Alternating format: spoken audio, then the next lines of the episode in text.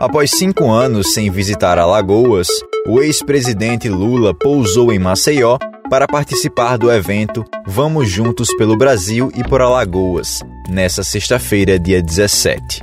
Acompanhado pelo pré-candidato a vice-presidente Geraldo Alckmin, do PSB, da presidente do PT, Gleisi Hoffmann, Lula teve um discurso focado nos planos de acabar com a fome e retomar ao patamar de seu governo.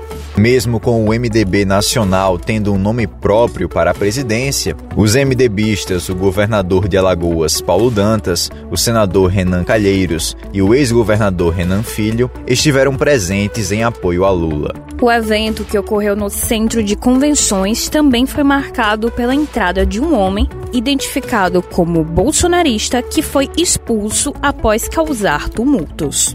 Além disso, um grupo com cerca de 30 pessoas gritava a favor do presidente Jair Bolsonaro na porta do local, com faixas e bandeiras do Brasil. Eu só quero pedir para vocês uma coisa: não acreditem em mentiras, não acreditem em fake news. Aprenda a distinguir as mensagens mentirosas que vocês vão receber pelo zap. Não aceite as mensagens que pregam ódio esse povo não está precisando de ódio. Esse povo está precisando de amor. Esse povo não está precisando de pistola ou de rifle. Esse povo está precisando de livro. Esse povo está precisando de computador. Esse povo está precisando, na verdade, evoluir a qualidade de ensino. E isso nós já provamos que vamos fazer. Eu sou João Arthur Sampaio. E eu, Thaís Albino. Sobre os fatos que marcaram os últimos sete dias, nós vamos conversar hoje no podcast A Semana em Alagoas. A exigência de apresentação do cartão de vacinação contra a Covid-19 está proibida em Alagoas para acesso a locais públicos e privados. Isso porque a Lei 8.681 de autoria do deputado Antônio Albuquerque, foi promulgada pelo presidente da Assembleia Legislativa de Alagoas, Marcelo Vitor, e publicada no Diário Oficial do Poder Legislativo dessa sexta-feira. Você deve se lembrar de Antônio Albuquerque. Nós já falamos dele aqui algumas vezes desde o começo da pandemia da Covid.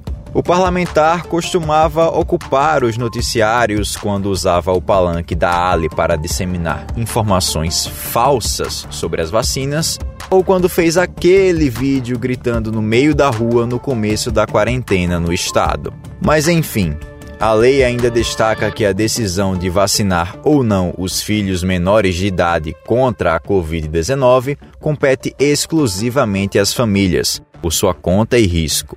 Além disso, também estão proibidas as sanções aos que não se vacinarem. Algumas das hipóteses em que o passaporte vacinal não será exigido incluem atendimento médico ou ambulatorial, ingresso em escolas, faculdades e cursos técnicos públicos e privados.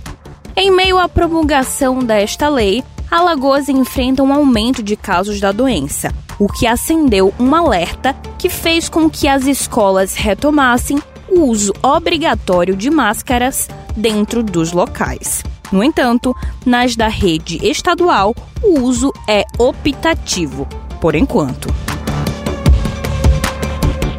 A Prefeitura de Maceió será a primeira entre as capitais a pagar os recursos dos precatórios do antigo Fundef, já a partir do dia 23 de junho. O montante é no valor de 190 milhões de reais. O anúncio foi feito na sexta-feira pelo prefeito JHC.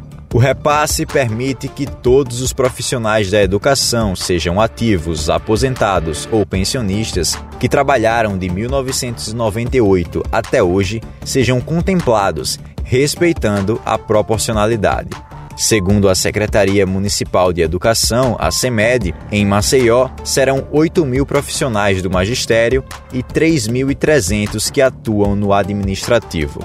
O pagamento será feito diretamente nas contas dos servidores, depois do procedimento de requerer a solicitação do recurso protocolado na SEMED. Os que ainda não solicitaram devem procurar a pasta das 8 da manhã às 5 da tarde com os seguintes documentos: RG, CPF, comprovante de residência e matrícula. Receberão os recursos os que estavam no cargo com vínculo estatutário, seletista ou temporário, durante o período em que ocorreram os repasses a menos do Fundef, Fundeb e do Fundeb permanente. Também serão beneficiados os aposentados que comprovarem efetivo exercício nesse período, ainda que não tenham mais vínculo direto com a administração pública, e os herdeiros em caso de falecimento dos profissionais. A polícia continua investigando um tiroteio que ocorreu em um show do cantor Wesley Safadão e deixou seis pessoas feridas no bairro do Benedito Bentes, em Maceió. A PM chegou à conclusão de que o tiroteio foi intencional e que existia um alvo específico. O comandante de policiamento da capital, o coronel do Vale, afirmou que a entrada da arma não foi uma falha de segurança no acesso mas por ser gratuito e ter grandes atrações, o local estava lotado. Mas as festividades continuam, tanto nos shows promovidos pelo governo de Alagoas, como os da Prefeitura de Maceió. A programação do Arraial da Gente tem shows para o Benedito Bentes 2, Grota do Cigano, Grota do Eldorado e Rosane Collor. Já o Maceió Sol Mar Forró, da Prefeitura, começou nesta semana com magníficos Baby Som, Thierry e mais.